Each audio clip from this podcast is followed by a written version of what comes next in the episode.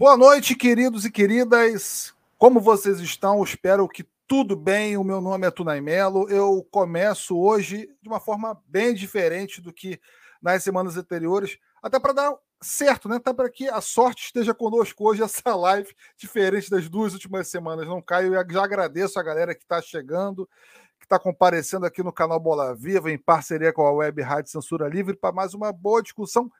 E que discussão teremos hoje sobre futebol e pesquisa com a boa turma do Ludopédio, com a excelente equipe aí do Ludopédio, que vai contar para a gente aí o início, né, e toda a trajetória da, dessa turma pesadíssima que pesquisa, que estuda, que promove excelentes discussões do futebol, além né, é, das quatro linhas. E para quem gosta, né, como o historiador Paulo, vou fazer a saudação hoje. É um prato cheio. O Cláudio Márcio também. Paulo, Jorge, como você está? Boa noite, galera. Boa noite, convidados. Estamos bem, felizes porque o Vasco da Gama está voltando para sua casa. Estamos bem, estamos aí. Hoje vamos ter um papo gostoso, um papo bem interessante. O futebol é um reflexo da nossa sociedade e hoje a gente vai ver que muitas coisas são interligadas, né? Milton Neves fala que o futebol é a coisa mais importante dos menos importantes, mas ele tem uma influência direta na nossa sociedade e hoje a gente vai ver isso aí com a rapaziada aí. É, bem que o Milton Neves eu tenho as minhas, as minhas ressalvas, mas tá tudo bem, respeito a sua fala. Mas com relação ao Vasco, eu falei para vocês pararem com esse drama né, da, de novela do Manuel Carlos que iria subir, né? Cláudio Márcio, menos, menos é, desesperado com o Vasco, né? Agora sim você confirma né, o seu acesso, ou você acha que alguma coisa vai acontecer? Querido, boa noite para você. Né? É... Como você está? E vamos que vamos para mais um Bola Viva número 52. Boa noite, Tanay. Boa noite, Paulo. Boa noite, Vitor. Boa noite, Henrico. Boa noite, Marco. Prazer enorme estar com todos vocês aqui, noite especial. Está recebendo o Ludopédio nesse dia 25 de, de outubro, Dia Nacional da Democracia, que faz alusão direta ao assassinato do Vlado, Vladimir Herzog, nos porões da ditadura. E aí eu vou até me permitir, Tonai, não, não saudar os nossos convidados falando do Vasco, mas sim da semana sim. mais importante da história da nova república, quiçá da história republicana do Brasil, em que a gente precisa efetivamente né, não estar tá, é, em cima do muro, independente de qualquer divergência, seja qualquer um que está no campo progressista, enfim. Quem não é fascista tem lado nessa eleição. E nesse dia da democracia, né, cabe dizer que estamos aí né, a cinco dias do, do segundo turno e, e o Brasil não, não pode permitir, como a Itália infelizmente fez, né, que a gente permita que forças é, fascistas, que forças é, totalitárias continuem ocupando o espaço público e implodindo projetos democráticos e aproveitar já fazendo gancho saudar, né? Projetos como o Ludopédio, que visam resgatar não só o futebol, mas a questão da memória, da pesquisa, de toda a produção científica, para além das quatro linhas, pensando o futebol como fenômeno social, com muito conteúdo sério, importante e relevante, e, sobretudo, também né, como resistência, também como esporte popular. Boa noite a a todas, todos e a todos que nos veem, nos verão, ouvirão, né? É isso aí, a noite promete. A noite promete, pô, que golaço, Cláudio, que golaço. E é, a cadela do fascismo está sempre no cio, né? E vamos enfrentá-lo dentro e fora das eleições. Né? Vamos nessa, ó. Henrico do Ludopédio, o grande Henrico Espagiário. É Espagiário? Errei? Ou pronunciei corretamente? Ou minha pronúncia é horrorosa? Boa noite. Quero agradecer a você, Rico, pela presença. Né? Para a gente vai ser um grande aprendizado. Boa noite, Tunai, Paulo, Cláudio. É, primeiro, agradecer o convite para participar aqui do Bola Viva. Ficamos felizes. Ainda mais um dia como hoje, numa semana que estamos vivendo. E uma semana, acho que bons ventos, né? Estão aparecendo para gente. E ainda mais com a notícia de hoje, né? Para quem é de São Paulo, no caso aqui pelo Lodopédio, então temos um empate técnico aqui, estamos chegando. Então tem uma virada do Haddad vindo aí. Então acho que é uma semana bacana, uma semana de luta ainda, de engajamento, de, né, de, de campanha permanente e que tem tudo a ver com o que o Ludopédia se propõe a fazer, né, que é trabalhar com futebol, porém Parece que o nosso amigo Henrico caiu, né? Mas vamos lá, faz parte. Enquanto ele não retorna, eu vou passar aqui a palavra para o Vitor, né? Vitor, boa noite para você. Vitor está a caráter, né? É, sempre no, agora no front. Boa noite para ti. Boa noite, tudo bem, pessoal? É a caráter da camisa de 54 da Hungria, um timaço. É, acho que o que o Henrico estava falando um pouco do momento é, político agora e, e sem dúvida é um momento que a gente está com, com áreas de esperança, principalmente no, no governo de São Paulo, com uma virada do Haddad. E vamos lá para esse debate. Maravilha. E tem um camarada que chegou aqui, né, é, conosco agora, que vou apresentá-lo, que é o Sérgio, Stefan, o Sérgio Setani. Boa noite, tudo bem? Seja bem-vindo. Canal Bola Viva é a, também a sua casa. Boa noite, pessoal. Boa noite quem nos acompanha aí no, no YouTube. É, cheguei um pouquinho aí né, atrasado, mas cheguei e vai ser um prazer aí conversar com, com todos vocês é, sobre, sobre futebol, pesquisa, democracia. Acho que são temas que são muito importantes aí para nós. Maravilha. E Marco Lourenço, né? boa noite para você. É, também, assim eu faço a minha saudação, seja muito bem-vindo. E é a primeira vez que a gente recebe né, é, quatro convidados aqui no canal Bola Viva. Pô, a gente está começando, né? Digamos, a gente está iniciando, né, né, Cláudio? Apesar do número 52, quantas mudanças nós tivemos no canal, até para a gente chegue né, ao formato, né? Pra, até para que o nosso time fique né, alinhado aí semanalmente. Mas a gente segue com né, na, na luta né, com muito estudo, muita programação e, poxa, o Ludoped para a gente é um presente muito grande. Boa noite, Marco. Boa noite, pessoal. Obrigado pelo convite. Olha, eu só vou falar uma coisa. É, acho que devia ter mais lives com convites do, do Bola Viva para o Ludoped, porque eu não lembro da última vez que eu consegui juntar esses daqui para falar junto. tá difícil, tá muito corrido. Obrigado pelo convite, gente. Valeu mesmo. Então vamos lá, vamos botar essa pelota para rolar. Né? É, hoje eu estou aqui com a minha camisa da Argentina, né? no mês do aniversário de Diego Armando Maradona, porque quando a gente fala de democracia, quando a gente fala de resistência, Maradona né, não pode ficar de fora do pacote. Né? É, e, eu não consigo, é, eu estou desacostumado a, a, a, não ter o Maradona né, mais é, entre nós quando a gente fala de futebol. Né? Eu tô, tá, é eu tô, tô me achando assim, um estranho no ninho, né? Mas a gente segue, né? É, falando do bom e velho futebol e o Ludopédio, sem sombra de dúvida, o Maradona ele iria, né? Com certeza assinar embaixo do que a gente está fazendo agora. Vamos lá, conta a história do Ludopédio para a gente, como surgiu, né? É, sobre o que, que significa, o que, que representa o Ludopédio. Vou passar a palavra para o Henrico, né, pelo contato que eu tive aí logo de início, né, para a gente fazer essa live aí, para a gente muito significante, como eu disse, né, com muito aprendizado. Bem, se eu cair de novo aqui, o Serginho entra, o Vitor, o Marco. É, piscou aqui, a luz piscou. Foi falar do, da situação de esperança, a luz pisca. É, o Ludoped surge dentro da universidade, né?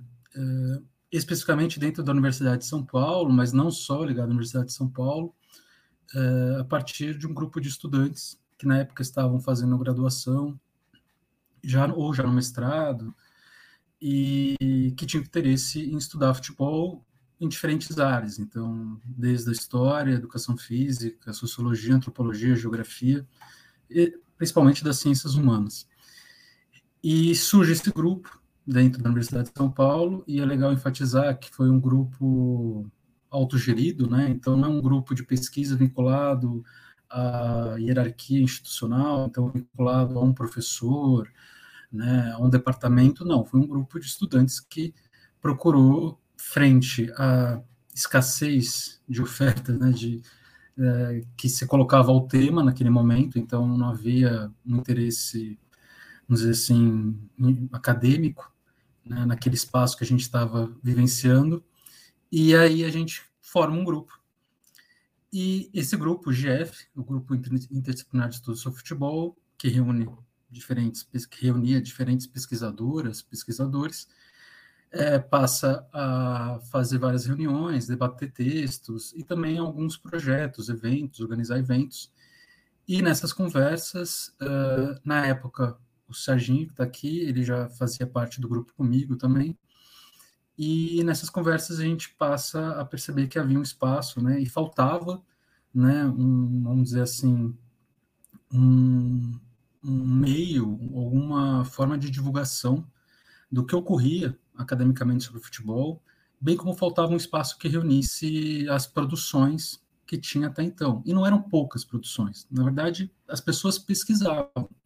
Só que essas pessoas pesquisando, elas estavam espalhadas, né, pelo, por, em diferentes centros universitários no Brasil, e a gente percebeu, pô, a produção existe, né, o interesse existe, então, pô, seria bacana ter um espaço, um site, um repositório, um banco de dados, né, é, para reunir esses diferentes pesquisadores e pesquisadoras, é, e a gente passa a discutir, então, um, como é que seria né, esse novo espaço né, na internet, e a gente começa a desenhar um site. E isso, né, Serginho, por volta de 2007, então já temos 15 anos que a gente surge a ideia do Ludopédio, né, a gente começar a trabalhar na criação, na construção do site, que vai ser finalizado, que vai ser, né, é, que vai entrar ao ar em 2009. E por isso que nós, esse ano, completamos 13 anos de ludopédio. Então é bom enfatizar sempre 13 anos de ludopédio, um número maravilhoso.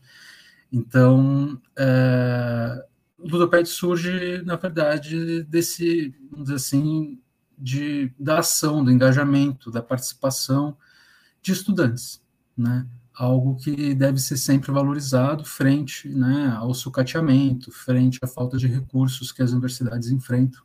Então, se as universidades não oferecem, se não tem esse espaço, estudantes podem criar esse espaço. Né? E o ludopédio, com certeza, é um resultado, é um desdobramento disso. E ele continua até hoje, e depois novos editores, colegas foram entrando, o Marco, depois o Vitor. Então a equipe inicial lá que tinha era eu, o Serginho, o Paulo, que é jornalista hoje, que é geógrafo, o Marco Antunes, historiador. Essa equipe inicial, é, outros colegas acadêmicos e estudiosos foram se juntando e forma o que a gente chama né, da equipe Ludopédio, que trabalha em várias frentes, que é o que a gente vai falar um pouco hoje. Mais alguma coisa, Serginho, para completar? É, só para complementar o, o, que o Henrico apontou, né? Eu acho que vale a pena a gente olhar para esse passado e, e, perceber também que a internet ela é muito diferente do que ela é hoje, embora a gente está falando aí de um né, há 15 anos que a gente teve né, toda essa ideia, ela foi é, se ampliando muito e, e eu e o Henrico, que tam, estamos ali em 2001, 2002, já fazendo algumas pesquisas com, com futebol, é, ela é muito difícil de encontrar os materiais na internet, né? mesmo naquele momento, né? porque a internet está ali se expandindo, e então boa parte dos artigos acadêmicos é, a gente poderia encontrar apenas nas bibliotecas, com material impresso. Vai demorar um pouco para esses materiais irem para a internet de fato e depois que eles vão, praticamente somem uh, do, do, impresso, né? Ele vai ficar basicamente na, na, internet. Então, a gente monta o site um pouco nessa perspectiva, né? De também devolver para a sociedade algo que a, que a universidade faz, né? Então, em termos da pesquisa, de, de compilar dados, ter esse banco de dados. Então, foi uma forma que a gente encontrou de ampliar a nossa comunicação para não ficar ali só num, num, num, eixo mais restrito de, de, às vezes, um seminário dentro da, da própria USP, em que iriam pessoas interessadas, mas dentro daquele universo, e o site ele dá essa possibilidade de a gente é, romper as fronteiras, né, e, e, acessar muitas pessoas. Então, o, o projeto ele está estruturado numa base que é coletiva, né, então ele, ele vai surgir muito nessa perspectiva, porque o, o conhecimento sobre a, o futebol e a pesquisa não, não é nosso, né? ele, ele pode passar também por nós, mas a gente sabia que tinha muita gente pesquisando, fazendo em diferentes lugares do Brasil, e que seria uma forma de falar, ó, vamos, esse aqui é o nosso campo de jogo, vamos nos encontrar aqui para jogar é, e compartilhar esses materiais. Então, ele surge muito nessa perspectiva e tem muito ainda a crescer, a aperfeiçoar, né? Porque a gente também aprendeu a, a fazer site fazendo o site, né? A gente não era de uma área específica, né? De, de informática, então a gente passou por vários momentos dentro do, da estrutura do site que a gente teve que remodelar para atender a rápida dinâmica que a internet hoje tem, né?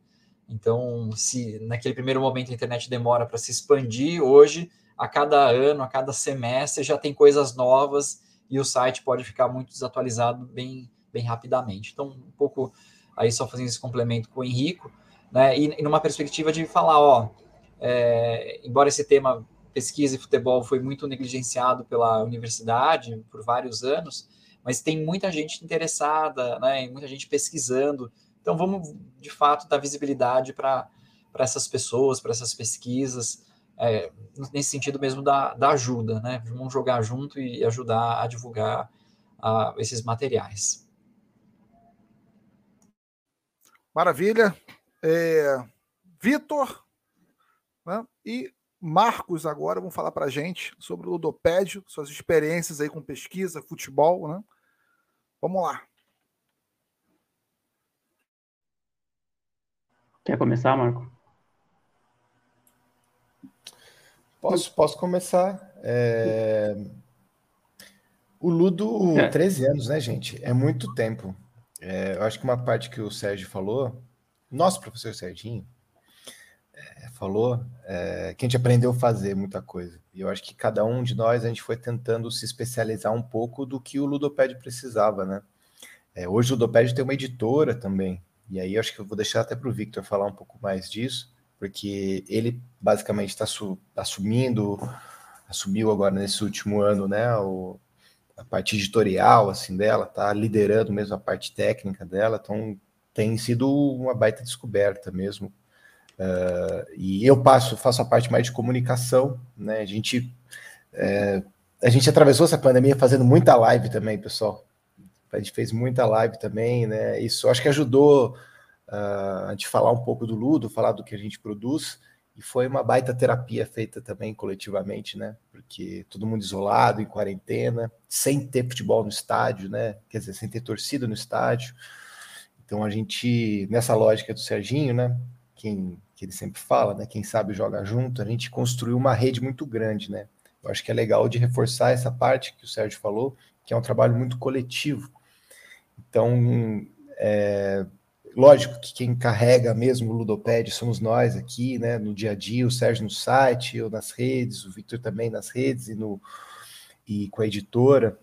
O Henrico é coordenador de curso do Ludopédio Educa, também, que é uma frente nova que a gente criou de produção, né, de difusão, né, de pesquisa e tal, trazendo os professores e colunistas do site também para dar esses cursos, gerando um tipo de remuneração para essa galera, porque a gente não tem uma remuneração consistente, né? O que a gente tem de receita a gente reinveste no Ludo o tempo todo. E mas para queria só reforçar uma coisa importante que o Ludopédio existe porque tem muita gente que acredita no trabalho que a gente faz, né? Então ele vai incorporando gente de todo o Brasil. A gente viu nascer dentro das lives do Ludopédio, nos eventos que o Ludopédio fez, nascer grupos de pesquisa, núcleos que estão fazendo live agora por aí também, estão fazendo seminários, estão publicando.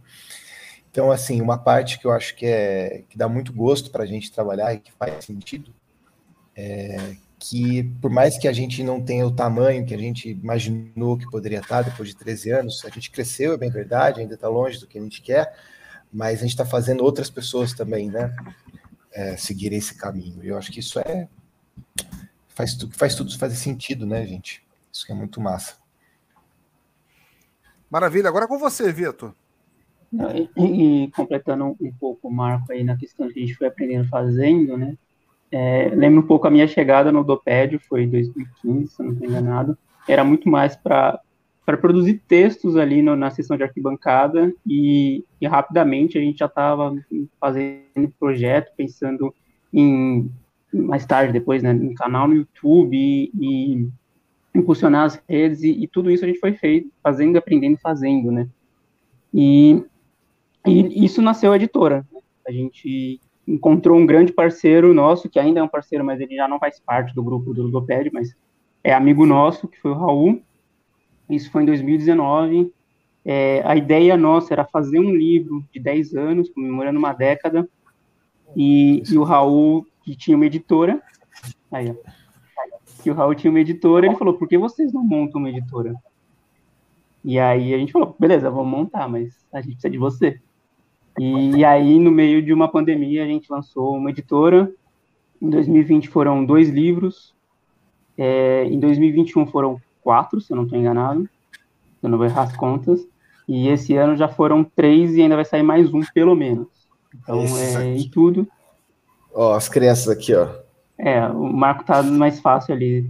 São cinco livros de uma coleção que a gente se propõe a fazer uma coleção introdutória para quem está começando a pesquisar é, futebol ou mesmo que tem interesse em futebol para além daquele olhar é, crônico de olhar as crônicas esportivas, de ver resultado, um olhar mais apurado.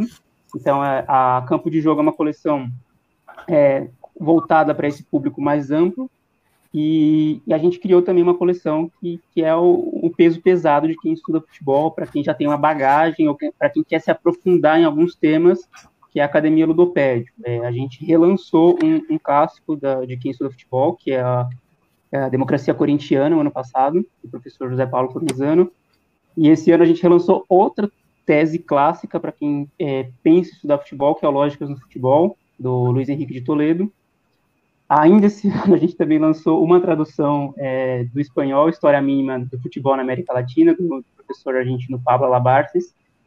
E ainda esse ano ainda vai sair mais duas, uma do São Pauli, é, outra tradução de, um, de dois autores catalães que estudaram o clube da, da Alemanha e todo o significado do clube, e mais um livro que não sei se aí pode ficar falando ainda, talvez sim, talvez não, o Henrique que está junto comigo nesse livro, não sei se pode. É, e, e, é isso, a gente está é, com o projeto da editora também para divulgar esse, esse trabalho do Ludopédio, não é ficar só nas redes, também é ir para outros ambientes. E, e, a gente só consegue isso porque a gente construiu e está sempre construindo redes e, e pontes e, e, conectando as pessoas interessadas em, em estudar futebol, entender futebol para além do, do, do, dia a dia do, do campo. Maravilha, agora eu vou passar as perguntas né, para o Cláudio aí, também para os Paulo, eu vou fazer as minhas, obviamente, mas eu vou fazer a saudação à galera que assiste a gente aqui, né, que está dando esse privilégio para nos acompanhar às 20 horas e 53 minutos dessa terça-feira, do dia 25 do 10. Né, quero fazer a saudação primeiramente, né, Web Rádio Censura Livre, né, que é a nossa parceira, através do Antônio Figueiredo, também da Deise Figueiredo, daqui no, da nossa cidade de São Gonçalo, uma rádio independente, que é muito importante comunicação independente, gente, nos momentos tenebrosos, né? é, tanta perseguição aí a jornalistas, né? enfim.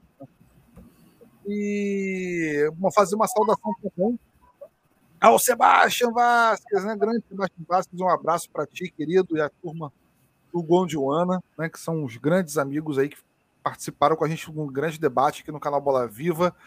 E o Matheus Rodrigues, que chegou aí conosco, né, para assistir. É, mandar um abraço também para o Tiago Frazão. O Tiago Frazão, torcedor do Fluminense, meu amigo Tiago Frazão, que fez uma publicação né, que desagradou né, uma galera que acha que é, roqueiro não tem que ter posicionamento, né, Tiago? Mas não fica assim, não, né? A gente sabe que né, é, o rock sem posicionamento ele é, bate lata, não serve para absolutamente mais nada. Se bem que rock and roll, não sei se vocês concordam, é um movimento hoje também que de muita bunda molice mas, seguimos.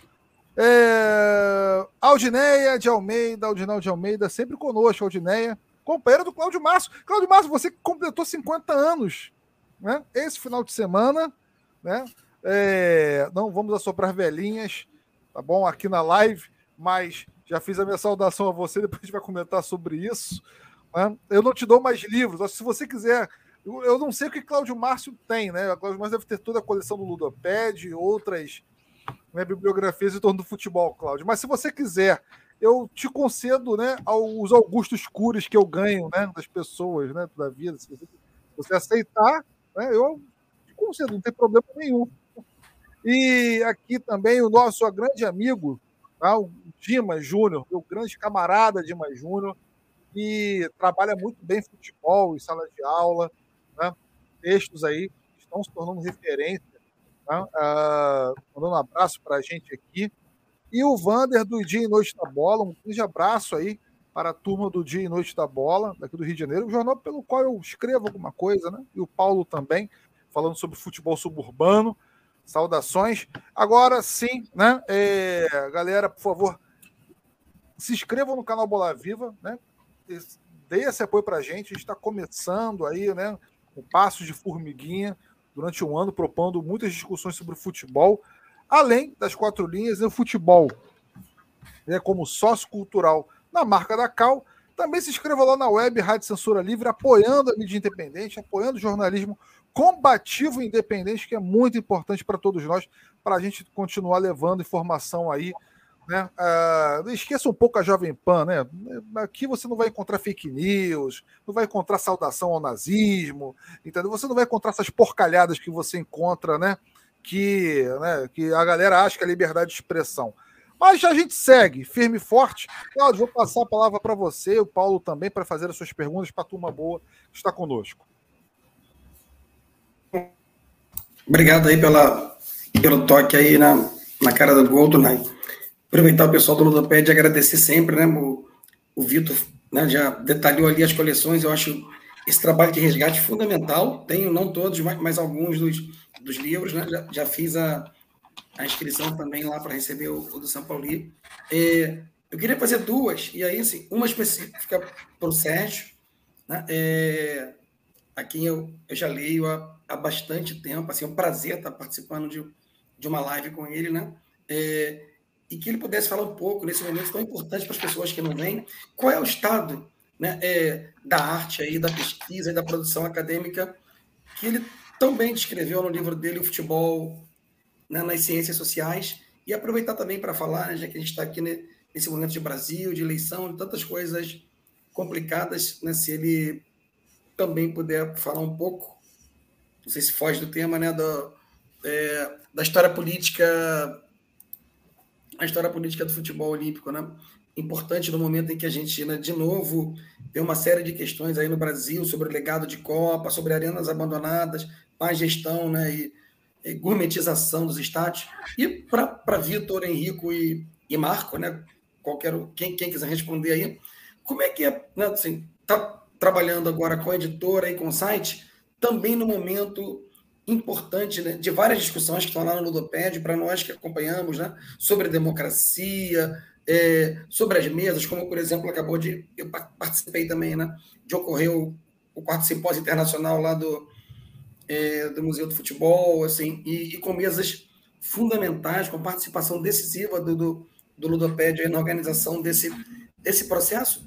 E, e você citou, Vitor, né, o, não só é o, o mas vocês também acabaram de reeditar, né, gente, já que hoje é o Dia Nacional da Democracia, um livro importantíssimo que estava muito esgotado, acho que é fundamental para quem gosta de futebol poder ler, que é o Democracia Futebol Clube, né? do Roberto do Roberto Jardim. Perdão aí pelas muitas perguntas, mas é que é tanto conteúdo, tanta pesquisa, tanta coisa boa que tem só que reverenciar vocês. Bom, Cláudio, obrigado aí pela, pela pergunta. É uma, uma pergunta difícil de, de, responder em poucos minutos, né? Porque olhar para esse estado da arte, de uma produção que ela tem crescido tanto quantita, quantita, quantitativamente, mas também qualitativamente, né? Ela está sendo ampliada, né, em termos da qualidade do, da produção dos materiais. E o, em 2010, eu com, junto com o Henrico, a gente escreveu um artigo para um dossiê de história que saiu numa revista da USP, fazendo um, um estado da arte ali, né, com um recorte é, de uma produção que ia ali mais ou menos dos anos 90 até é, 2010. Né? E, e lá a gente fez um, um trabalho de, de, mapear mesmo toda essa produção em termos de teses, dissertações que estavam nas, nas bibliotecas digitais já colocadas, né?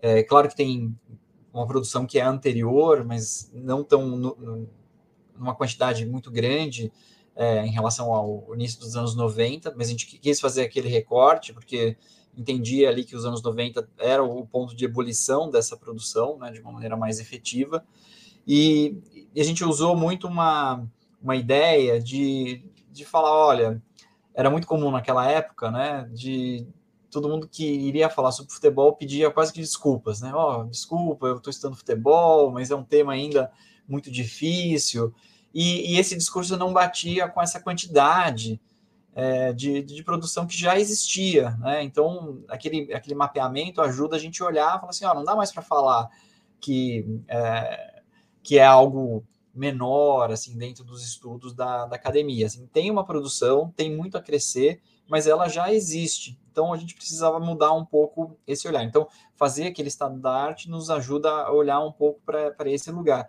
E também entender o, o quanto nesse sistema de pós-graduação que a gente tem, né, onde, onde, boa parte das pesquisas vão ali ser produzidas, ele produz também uma, uma, uma estrutura um, um, tanto pensa, né, ali muitas vezes o Sudeste e o Sul liderando, porque as universidades já possuem os seus programas de pós-graduação, e isso tem se expandido para outros lugares e vai gerando impactos também interessantes. E uma coisa, né, acho que vale como curiosidade da produção desse, desse artigo, é que ele é fruto também desse mapeamento da nossa biblioteca do Ludopédio, né? Então, tudo que a gente ia colocando na biblioteca, a gente ia mantendo num arquivo em Excel que nos ajudou a produzir esse artigo, né? O que a gente precisa fazer agora, né? É, 12 anos depois, a gente já tem também um, um novo boom e, e, talvez vai identificar uma expansão, né? De universidades, de, de pesquisadores, orientadores, orientadoras que que vão assumir um, um posto interessante ao longo desses 12 anos aí dessa, dessa produção desde que a gente publicou aquele artigo em 2010. Né? Então, acho que esse é um, é um ponto. Ah, o, o, livro, né, o, o, que você mencionou, que vai ser ali, né, falando das ciências humanas e, e o futebol no Brasil, que saiu em 2020 pela editora da Unicamp, que eu sou organizador junto com o professor Marcelo Proni, aqui né, da, da Unicamp, ah, ali é um, é um compilado de grande parte de pesquisadores e pesquisadoras. Né? Eu digo grande parte porque a gente não conseguiu contemplar todas as pessoas. Por N motivos, tem pessoas excelentes que não, não entraram no, no livro, né?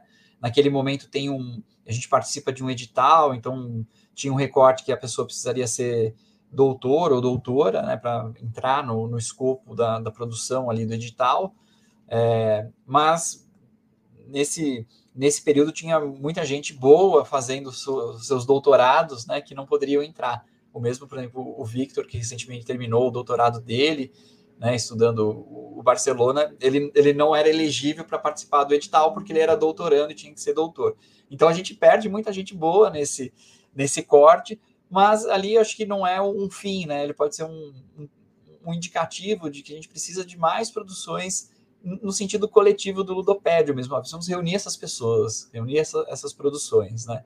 É óbvio que o, o pessoal dos Correios não ficou feliz com o livro, né? Porque o livro é muito pesado, então a gente judiou um pouco dessa, dessas entregas, mas dá para pensar aí num, num futuro, né? Em, em dividir por, por temas, porque a gente já tem uma quantidade de pessoas que a gente pode elencar temas, né, que nem a gente tem dentro do Proto Futebol, do, do, do Pédio, né? Ah, por exemplo, futebol de mulheres. Já, já tem como fazer mais de um livro, inclusive, com o tema, porque tem pessoas que pesquisam é, esse tema em vários pontos do Brasil. É, sobre futebol antirracista, também tem muita gente pesquisando. Então, a gente pode até expandir isso para vários volumes né, que tratam de, do futebol nessa perspectiva. Então, vai um pouco por esse, por esse lugar, assim, Cláudio, como que isso foi sendo produzido, né? É, e entendo que é a gente não pode parar de fazer essa produção porque essa atualização, esse debate, ele, ele é essencial, né? E e o próprio Marcelo Proni, na organização do livro, né, que, como eu falei para vocês, foi um edital e a gente tinha pouco tempo para produzi-lo, de fato, e o, o, Marcelo Proni ele ficou é, muito feliz e espantado ao mesmo tempo de como essa rede que a gente havia criado no Ludopédio, ela funcionou para produzir esse livro, né? Porque muitos dos contatos eram pessoas que já estavam articuladas conosco e toparam prontamente fazer parte do projeto, né? Do qual a gente nem sabia se iria dar certo, né? Ele poderia não, não ter sido aprovado ali no, no seu caminhar. Então, acho que é um pouco por aí que eu, eu penso e que essa produção ela está se expandindo, né? E, e, a gente tem que atualizar essas, essas análises da, do estado da arte e, e ainda refinar mais os, os materiais, né? É, do, do, ponto de vista dos dados, né? Então, homens, mulheres que estão estudando esses temas e quais temas estudam, quais são os interesses, quais são as palavras-chave dos resumos, né? Isso a gente não chegou a fazer naquela época, eu, o Henrico, mas que daria um, um bom mapa, né? Assim, aquela, aquelas nuvens de palavras, né? Ver o que mais que, que saltaria aos olhos, enfim, um pouco por aí. E aí, é, a, a, outra pergunta que você faz do, né, dessa história política do, dos Jogos Olímpicos, né? Ela, ela é fruto da minha tese de doutorado que eu defendi em 2013, então ano que vem já faz 10 anos dessa, dessa produção. E eu acho que o, o grande ponto dessa produção foi que eu consegui encontrar um tema é, que estava muito à sombra da, da Copa do Mundo de futebol, né? E naquele momento que eu faço esse estudo, o Brasil ele não, não tem medalha, as medalhas de ouro, né? Ele, ele, ele, sempre ali batia na trave e era colocado como um, um futebol menor, né? Dentro dessa estrutura. E, e, ao longo da pesquisa vai ficando cada vez mais evidente que esse futebol menor né, dos Jogos Olímpicos ele é fruto de uma disputa política que é uma disputa financeira, né? E, e quando em 2012, né, eu tive a oportunidade de participar de uma entrevista junto com o João Avelange, ele ele é muito categórico na, na forma como ele vai fazer essa análise né? Uma coisa eu ter achado essa informação num jornal e outra coisa ele ter dito ali na, na entrevista, né? Que nesse jogo entre a Copa do Mundo e os Jogos Olímpicos, e ele, como um grande nome ali da FIFA, ele entendia que não tinha como ceder os melhores jogadores para os Jogos Olímpicos, né? Porque ele cri, criaria uma, uma rivalidade para uma competição que é tão importante para a FIFA, né? E, e, ele vai falar assim: ah, como que eu vou é, engordar o porco dos outros e deixar o meu porco morrer de, de inanição, né? Então ele dá essa essa essa ideia que é assim, é, a questão é financeira. Então quando a gente pensa, por exemplo, no, no futsal, né? Por que, que o futsal não é uma modalidade olímpica, ser tão praticado? Não é porque ele está sob o controle da FIFA e a FIFA não quer dividir os seus ganhos com outra entidade, né? Então tem um recorte financeiro muito forte e esse recorte financeiro muito forte, ele não é, é desvinculado de um jogo político, né, de circulação de, de poder entre essas instituições e seus membros, né? Então, é, nessa, nessa estrutura, tem um, um, jogo ali que é, é muito bem jogado, eu diria, né? E do qual o Avelange sabia fazer isso muito bem, né? Ele, ele, ele vai fazendo, ele vai amarrando uma rede de apoio e, e, conquistando apoio, porque ele, ele promete, assim, se você vier vir comigo, eu, eu consigo em algum momento retribuir a sua confiança, né? Então, nessa entrevista ele, ele faz uma menção, é, ele não fala Rússia, né? Ele fala, ah, a União Soviética nunca nos faltou, né?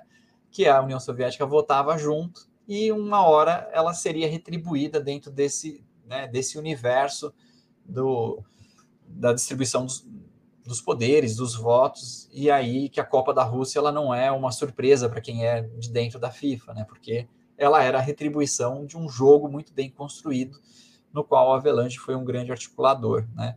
Mas assim, entender esse jogo político faz a gente entender muito também das nossas relações, assim, do momento político que a gente vive, né? De como que são feitos essas esses acordos, né? Ou o famoso centrão, como que ele joga, né? Para onde que ele joga. Então, é, tem um funcionamento muito parecido a essa estrutura. Né? Existem membros que são totalmente coadjuvantes, mas que vão ali, muitas vezes, regulando o próprio sistema, porque hora eles pendem para um lado, hora pendem para o outro, e eles são essenciais para configurar a vitória ou a derrota de alguém. Né? Então, é um pouco por aí, Cláudio, dá para falar bastante coisa, né? É, foi um, um, mergulho aí que eu fiz e que foi muito interessante. De, de fazer e que mostra um pouco o que estava à sombra né, dessa Copa do Mundo, que tem muito ainda a ser estudada, mas que já tinha sido bastante investigada em várias pesquisas. Bom, me alonguei aqui, vou passar para os demais.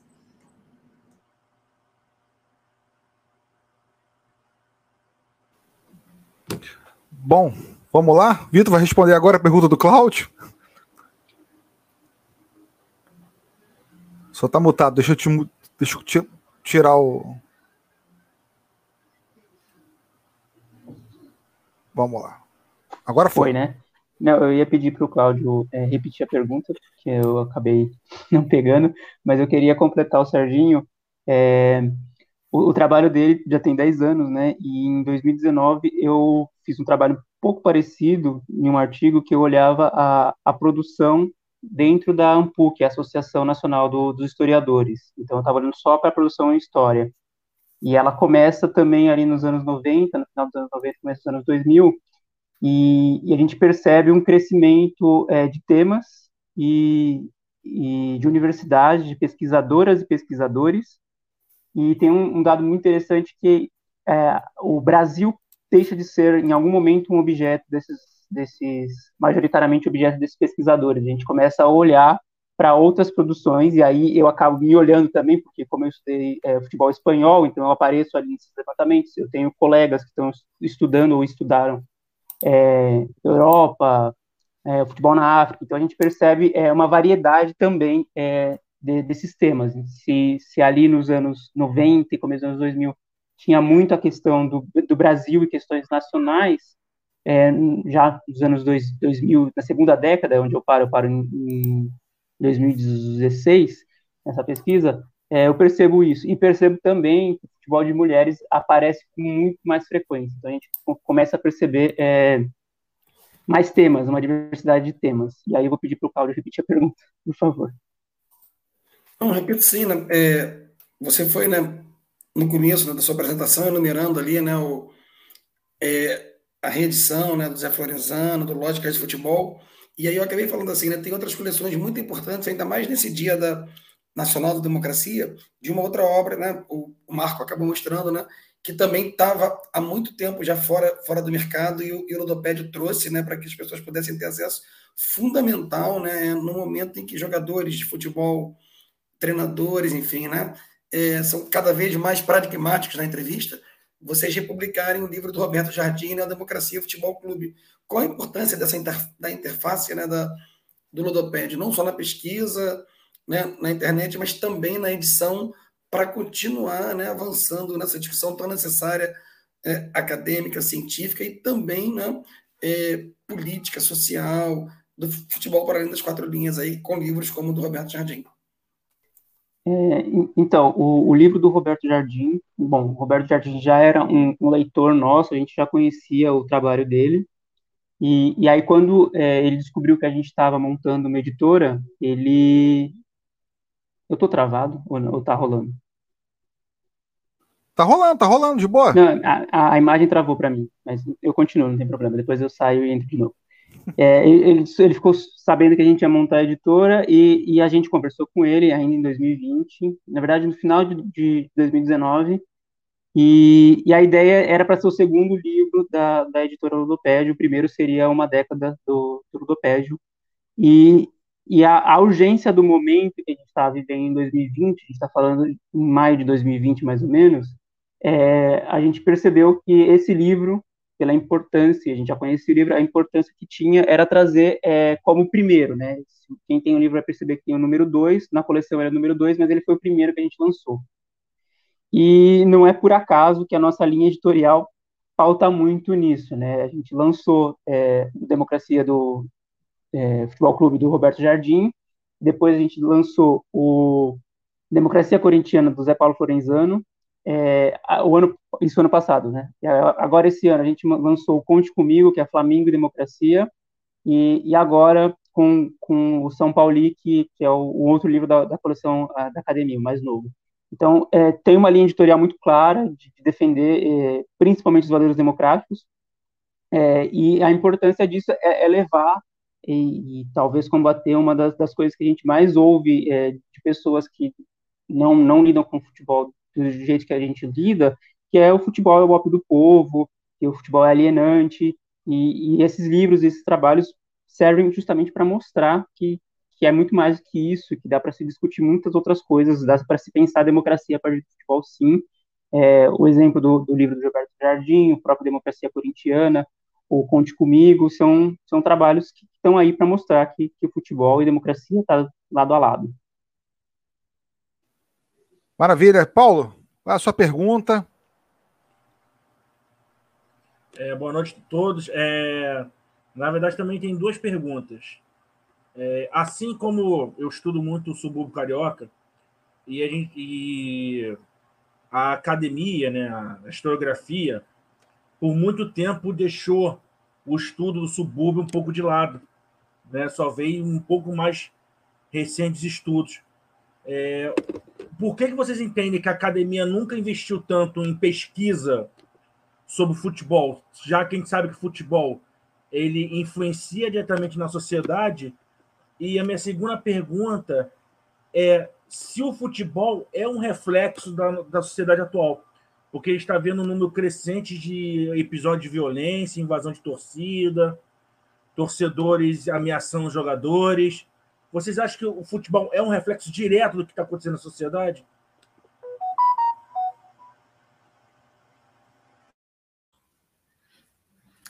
Eu ia passar, imagina, para o Henrico começar a responder essa, mas o, o Henrico caiu também. Eu vou tentar. É uma pergunta difícil essa, né, Paulo?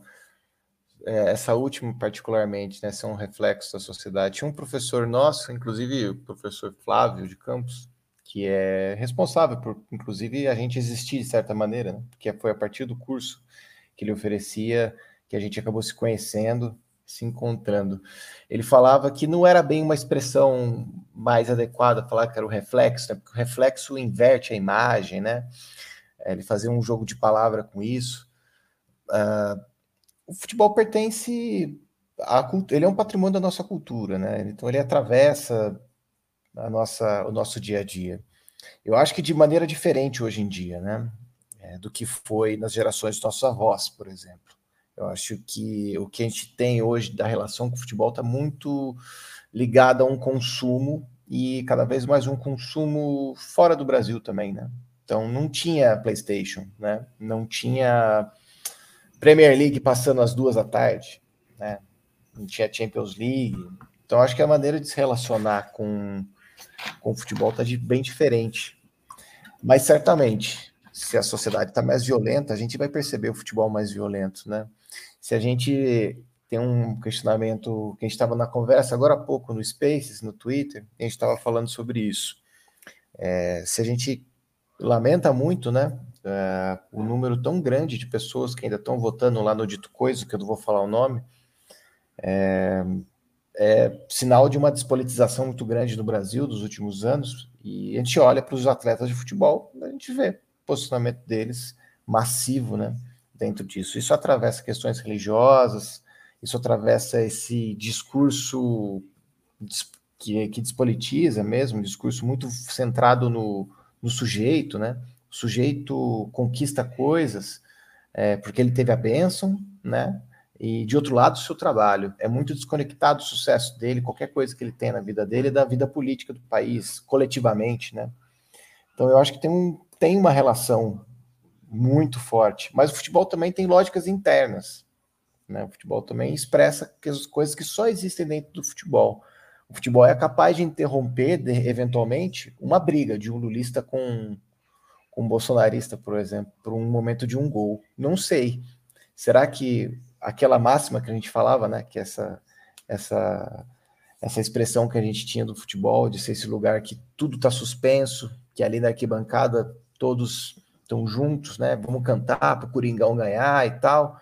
É, será que hoje se sustenta? Eu tenho minhas dúvidas sobre isso, né? E é difícil, cara, mas certamente é um. É, tá, é um fenômeno que os fenômenos do futebol estão ligados aos fenômenos da sociedade como um todo, não, não há dúvida disso. Mas acho que você perguntou mais coisa, né? Eu tenho. eu acho que você me é, eu, perguntei, eu perguntei por que, que na academia. Ah, na é, academia, certo, lembrei. Isso, né? É, porque é, é, é, o mesmo fenômeno que acontece aqui quando eu fui pesquisar, que eu, eu pesquiso o subúrbio do Rio. As produções é de um tempo é, curto, curto para cá. E, e, o que eu vejo também, que eu estou pegando futebol suburbano há pouco tempo, e eu vejo a mesma coisa, quase você não tem pesquisas, pelo menos aqui no Rio, são muito escassas de, das universidades sobre futebol. E vocês atribuem algum fenômeno de as academias nunca se interessarem muito pelo futebol, se alguma visão, é, sei lá, preconceituosa, não digo não, mas uma visão de interesse, né? De pegar o futebol como objeto de pesquisa.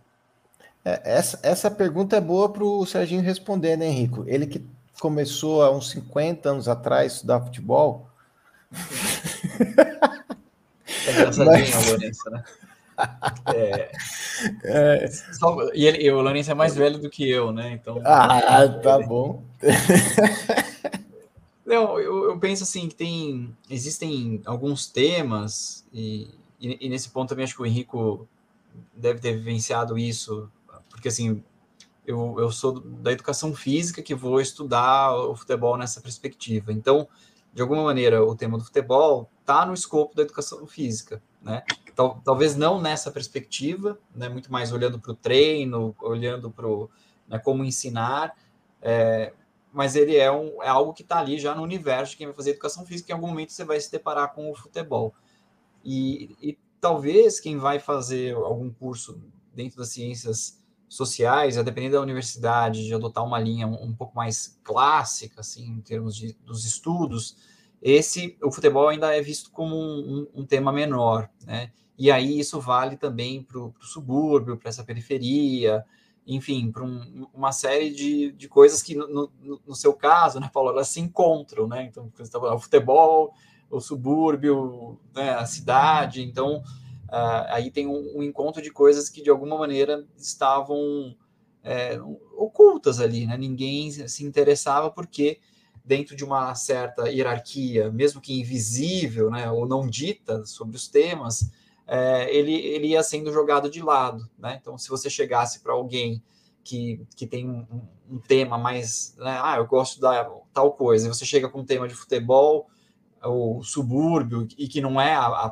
tanto a praia dessa pessoa, provavelmente vai falar: ah, eu não, não tenho como te orientar porque foge também do, do meu escopo de, de, estudos, de leituras, e não vou conseguir te, né, te, te ajudar. E quando você tem no corpo docente um grande número de pessoas que, que não são daquele tema, é como que se aquele tema não existisse dentro daquela universidade, né? Porque vai encontrar resistência uh, em relação a isso. É, até nesses. Faz aí um, uns 10 dias, teve uma, uma aluna do, do IFISH, aqui da Unicamp, que é o Instituto né, de Filosofia e Ciências Humanas, que veio me procurar porque ela está interessada no tema futebol e não tem ninguém lá que toparia orientá-la em relação a esse tema. Então, acho que é um pouco por aí, né? Então, a depender do perfil do, do curso, né, de professores e professoras enquanto pesquisadores e pesquisadoras, às vezes o, o, o, futebol ele não faz parte desse universo do, do, olhar e a pessoa não se sente nem à vontade para falar, ah, eu vou conseguir te, te, orientar minimamente com esse tema, porque de fato, é, naquela lógica né, de um ser um universo também particular, ela não leu os, os, trabalhos que hoje a gente pode chamar que são trabalhos clássicos, que de alguma maneira o Ludopédio está tentando reeditar esses materiais, né? Então, ela não, não consegue minimamente articular um, um caminho possível né? Eu não sei aí se o Henrique, o estudou, né? A, o futebol, a, né, o futebol de várzea, eu acho que ele encontrou bastante é, disso lá na, na trajetória dele. Acho que é, a pergunta do Paulo é bacana, porque na verdade parece que se a gente olha para os estudos, parece uma matriosca, né? Assim, de para a gente pensar que ah, estudar futebol. É, antes desse estudo sobre futebol né, ser legitimado, é interessante pensar que isso está ligado a outros estudos que acabaram por contribuir para é, a gente ter né, um conjunto de trabalhos um pouco maior. Então, por exemplo, é, na sociologia, na antropologia, na área que eu venho, é, é muito difícil você pensar o futebol, os estudos, no caso, sem pensar, por exemplo, os estudos sobre população urbana, as populações periféricas, os movimentos sociais dos anos 70 e 80. Os, os primeiros estudos sobre futebol vão surgir no mesmo período que começa a é, surgir também esse olhar para esses novos atores sociais, é, né, esses atores sociais emergentes daquele período, e que quando se começa a olhar para as periferias e para os subúrbios, começam a aparecer esses estudos sobre futebol mais numa perspectiva ligada ao trabalho, ligada ao lazer, ligada à política. Então, no caso, futebol de Várzea em São Paulo, futebol suburbano no Rio. É, e interessante que esses estudos eles meio que vão se articulando com um outro conjunto de pesquisadores, pesquisadores que procuram trabalhar futebol, mas de uma perspectiva ligada ao que a gente chama de um futebol hegemônico ou futebol espetacularizado, né? Então, que vão trabalhar futebol a partir de uma ideia de identidade nacional, olhando, por exemplo, para as Copas do Mundo. Então, é uma matriosca no sentido de que é estudar futebol, mas dentro desse futebol a gente consegue ver vários futebols ou vários olhares para o futebol. A depender de, como, né, de onde você olha e para qual, qual conjunto de, de, autores ou de práticas, você vai ver questões diferentes. Então, é, por exemplo, futebol suburbano, futebol de vários, futebol amador, é, são um pouco dessas caixinhas que vão saindo né, dessa matriosca e elas vão mostrando as várias faces, as várias perspectivas que a gente pode entender.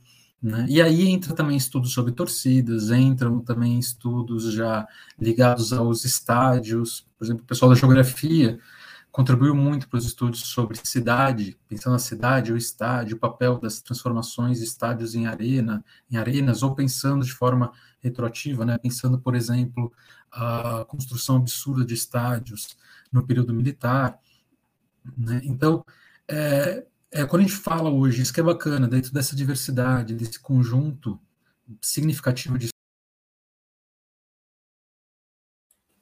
Parece eu que eu... Vou, eu vou salvar o Henrico. Eu vou salvar o Henrico. Salva ele, vamos lá. vou salvar ele. Eu acho que tem um ponto aqui que eu achei que o Serginho ia falar, porque lá do tempo dele, sabe? Mas aí eu, eu entendo a memória. o que eu ia comentar? Sorte que o Henrique ia... voltou, né?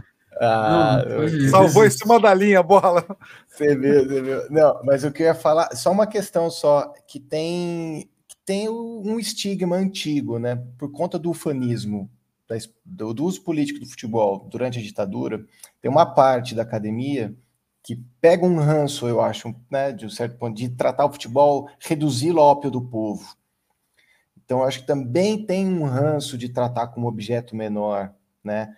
E também tem um pouco do lance da Torre de Marfim da universidade, muitos intelectuais que não eram ligados. Aí tem toda aquela discussão que o Juco Kifuri fala sempre, né? Que o sociólogo de verdade tem que ter os, como é que é, os fundilhos da calça puídos pela arquibancada, né?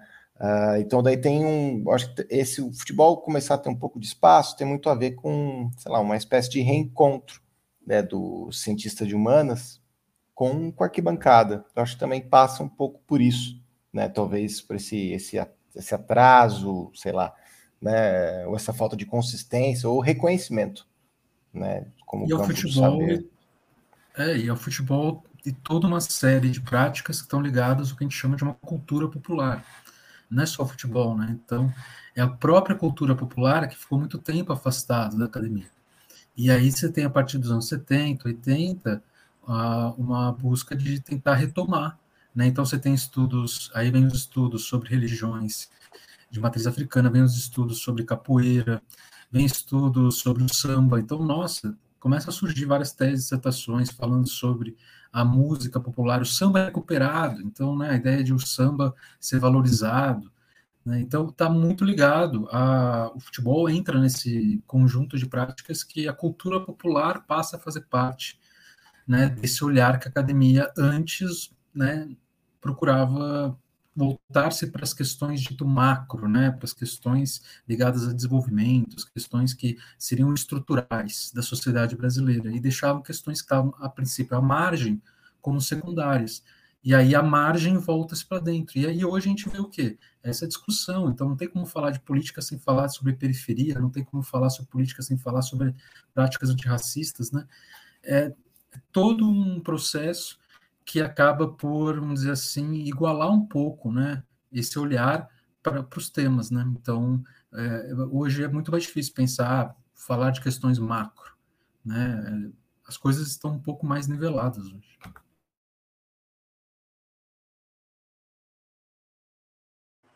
Perfeito. Eu ia fazer um comentário, né? É...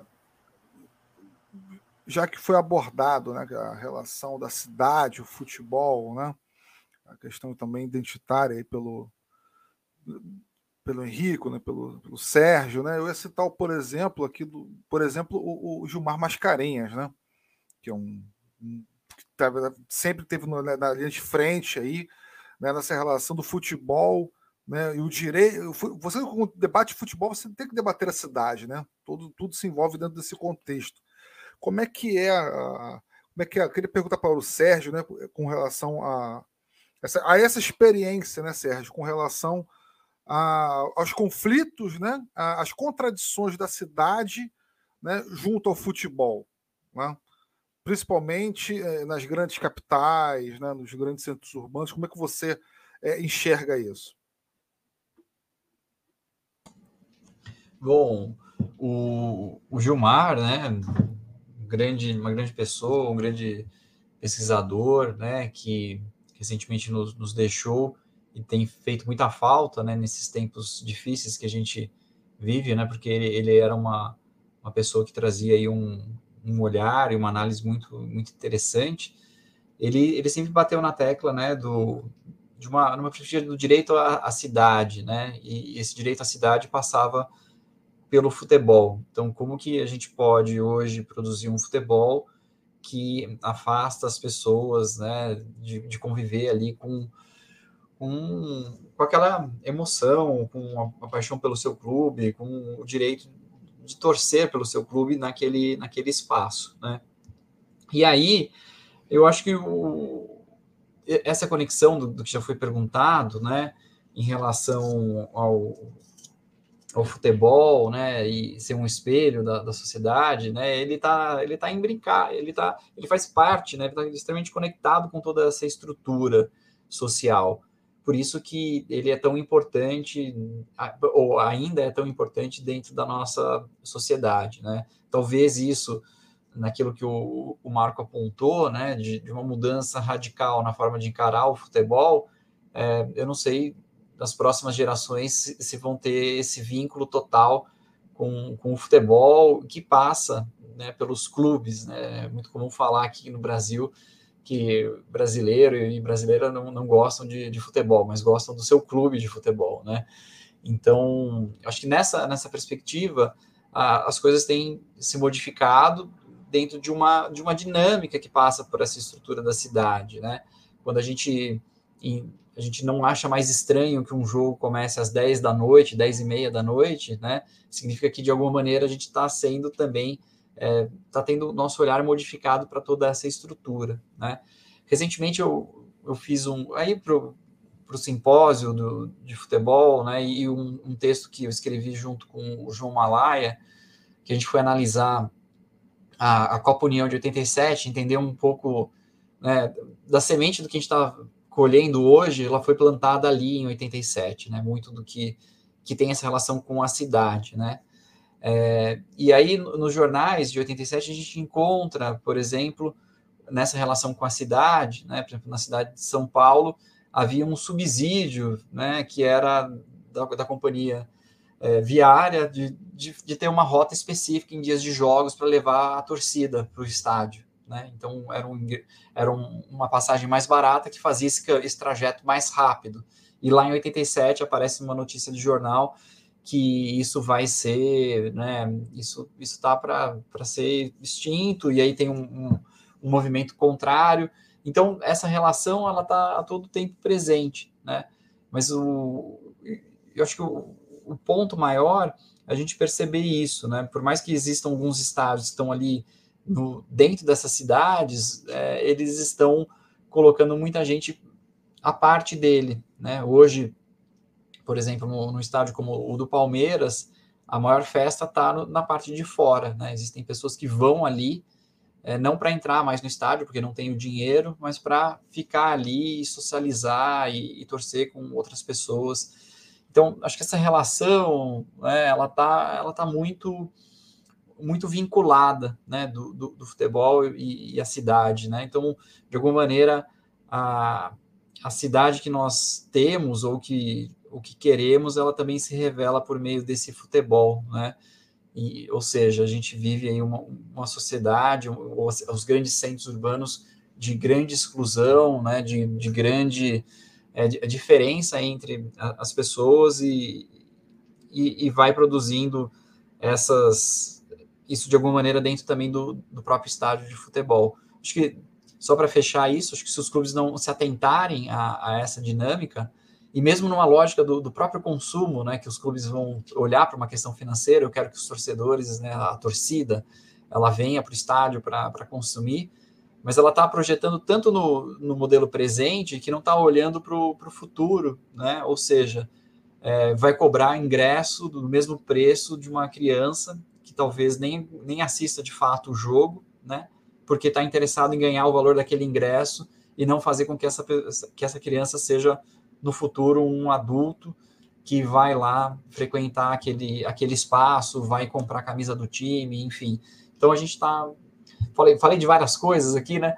Mas acho que é um pouco para tentar mostrar o quão complexa é também essa, essa dinâmica né, do, do futebol e, e da cidade, né?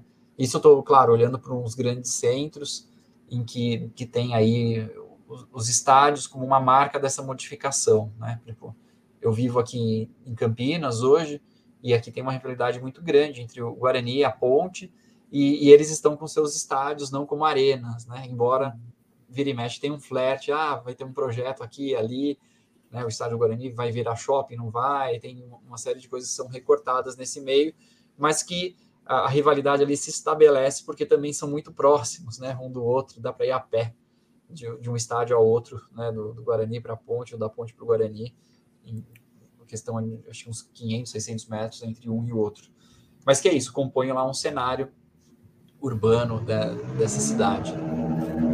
Então é isso, né? Vamos aqui uma hora e sete minutos dessa live, a gente vai encerrar né, é, essa boa discussão. Infelizmente, por mim, eu ficaria aqui com vocês até é, durante duas, três, quatro, cinco horas, mas a gente precisa né, é, encerrar, né, e deixamos para outra oportunidade, deixamos para outra oportunidade essa boa conversa, né, essa boa prosa.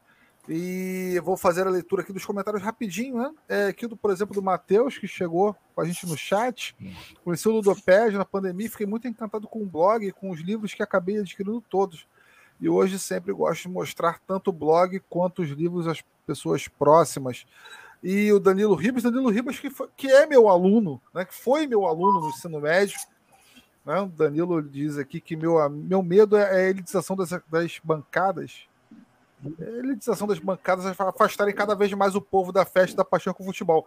Danilo, é, lamento te dizer, mas já estão afastadas né, já há um bom tempo. São um processo que é, que vem aí, né, cara, se prorrogando com crise econômica, exclusão, né? O que nós discutimos aqui com durante a live, é que carece, né? Inclusive eu recomendo um livro para você, Danilo, que é o Clientes e Rebeldes do Ilan Simões, né? Excelente livro para essa discussão. E vamos lá. Quero agradecer a todos que nos acompanharam, que nos deram esse privilégio aí, né, com o Ludopédio. É, o Marcos precisa sair agora, vou me despedir logo do Marcos.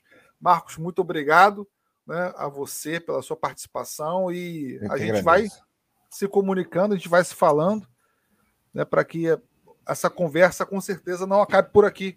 Continuamos na luta, companheiro. Eu que agradeço. Pera. Estão me ouvindo?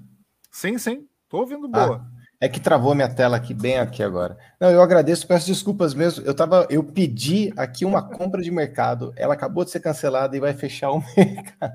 Eu preciso sair para resolver. Então vai lá, vai, faz as suas compras. Ó, obrigado pelo convite. Sempre que precisar, pode contar pelo menos comigo e com a rapaziada aqui, tenho certeza também. E boa sorte para o canal, trabalho muito legal de vocês. Eu não conhecia, fui conhecer essa semana que o Henrique havia contado para gente. E vida longa, vida longa, bola, bola viva. E quem sabe joga junto. Tamo junto nessa. Um abraço. Um abraço. Quero me despedir aqui também do Sérgio, né? É, que deu essa aula para gente aí, né? Uma baita discussão. Sérgio, obrigado pela sua presença. O canal Bola Viva é a sua casa. Aqui você escolhe né, a sua camisa que você. O número da camisa que você quer jogar. Com certeza. Grande abraço para ti. Obrigado, obrigado aí pelo convite ao Ludopédio e pela conversa aí de hoje. E faço aí também as palavras do Marcos, do Marco a minha, né? Vida longa ao canal, contem conosco. Maravilha, o Vitor também com a sua camisa da Hungria, né, de 1954, né, baita representatividade. Vitor, grande abraço para você, muito obrigado né, e sucesso. É. É, vamos nessa. A gente que agradece o convite, inteiramos aí vida longa ao canal e pode contar com a gente que falar de futebol a gente gosta bastante. Só chamar. Boa noite, gente. Obrigado. Henrico, muito obrigado pela sua participação aí, paciência né, em ter é, aceitado lá né, quando o Cláudio fez o convite e eu aí é, compartilhei com você. E peço desculpas por qualquer coisa, né? E, cara, vamos que vamos, né? O canal Bola Viva tá, aprende muito com vocês dessa live, né? É, nos textos, nos artigos, nos livros e estamos na mesma trincheira, não tenho dúvida disso. Um grande abraço. Eu que agradeço, né, Paulo, Cláudio, valeu pelo convite. Desculpa as quedas aí, o negócio tá feio aqui. É, mas é isso, acho que estamos juntos. Ludopédio envolve produção de conhecimento, divulgação de conhecimentos que todos nós estamos produzindo a todo momento, seja pesquisando, seja na sala de aula, no, no boteco. Então, o importante é a gente falar, se engajar, o importante é, é olhar para novamente, é olhar para o futebol não somente como essa prática que se joga ou como algo que se dá no estádio, é ver todas as dinâmicas que estão ao redor dele.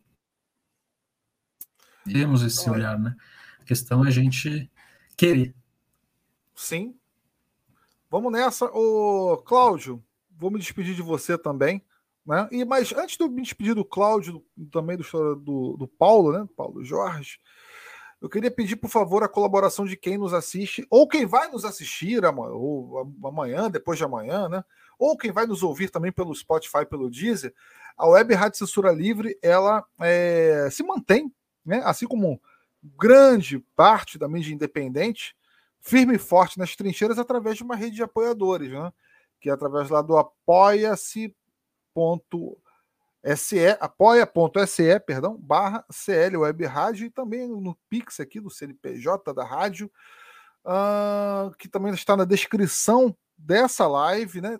E que ela precisa muito, né? Resistir aí aos ataques das mídias tradicionais, né?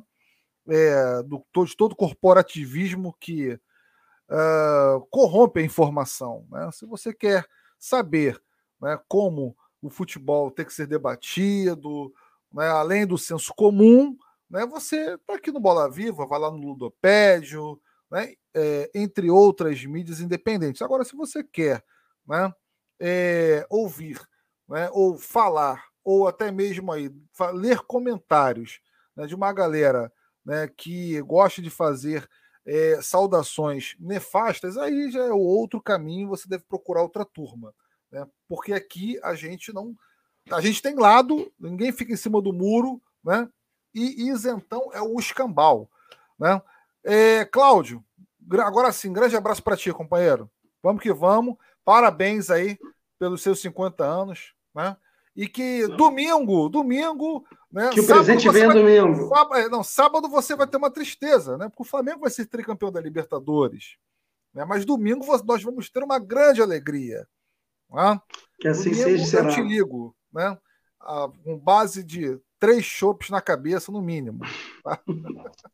Tá? Cara, agradecer, enorme, agradecer enormemente, mas sempre um prazer estar contigo aqui na bancada do Bola Viva e esse privilégio, né? A presença do Sérgio, do Henrico, do Victor, né? É, uma produção tão relevante, né? E, e o Ludopédio, né? Que, que estimula e, e, fez com que tanta gente também entrasse em rede, como eles falaram, né? O tempo passou tão rápido, né? Tanta coisa para falar, tanto conteúdo, tanta produção que, enfim, né? Você já falou, mas quero de novo reproduzir sempre que quiserem, que puderem, que eu sei que a agenda né, sempre, sempre cheia. Vai ser um enorme prazer receber para que não só nós, né, mas quem nos acompanha e quem estiver chegando aprender mais sobre futebol. Muito obrigado, Henrico, Sérgio, Victor, por esse papo fundamental. E, de novo, aproveitando aí a deixa, o Vitor falou da, do que foi reeditado pelo Ludopédio, né? Ganhar ou perder, mas sempre com democracia. No Dia Nacional da Democracia, é importante frisar que essa semana é decisiva e se trata da sobrevivência da democracia nesse país, né? Sem medo de ser feliz, né? Lula lá no domingo e, enfim, que dias melhores venham, né? Apesar de você, amanhã de ser outro dia. Um beijo grande. Vamos, Saudações vamos, libertárias. Vamos, Saudações. Paulo, é, um grande abraço para você. Eu gostaria muito de jogar um futebol de botão com você. Né? Você falou sobre futebol de botão aqui né, mais cedo, comentando. O convite, o convite já está feito, agora só depende de você pegar aí o trem ou né, saltar na Central do Brasil, aqui no Rio de Janeiro, e para São Gonçalo do Rio de Janeiro para a gente bater aquela partida. Grande abraço, Paulo. Um beijo grande também para a galera lá do Dia e Noite da Bola. Bom, e vamos que vamos. Um abraço a todos. É... Boa noite. Que hoje possa ser um, um, marco histórico, que a democracia possa voltar nesse país, que a gente está precisando muito. A página do Ludoped é maravilhosa, eu andei visitando hoje. Parabéns, galera, pelo trabalho. E que todos possam dormir bem e amanhã continuar suas pesquisas aí. Que tudo vai dar certo, esse país vai sair desse buraco que a gente está. É isso aí, Paulo. É isso aí. Vamos nessa. Valeu, galera. Tchau, tchau. Grande abraço e domingo, domingo, por favor, não, não deixe de votar. Vamos lá. É rápido, tá? Alguns estados é rápido, porque aqui, aqui no Rio de Janeiro é rapidinho. Só 13. Valeu, um abraço.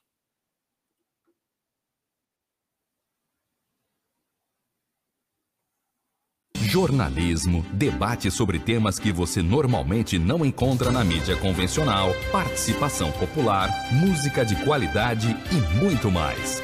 Web Rádio Censura Livre, a voz da classe trabalhadora.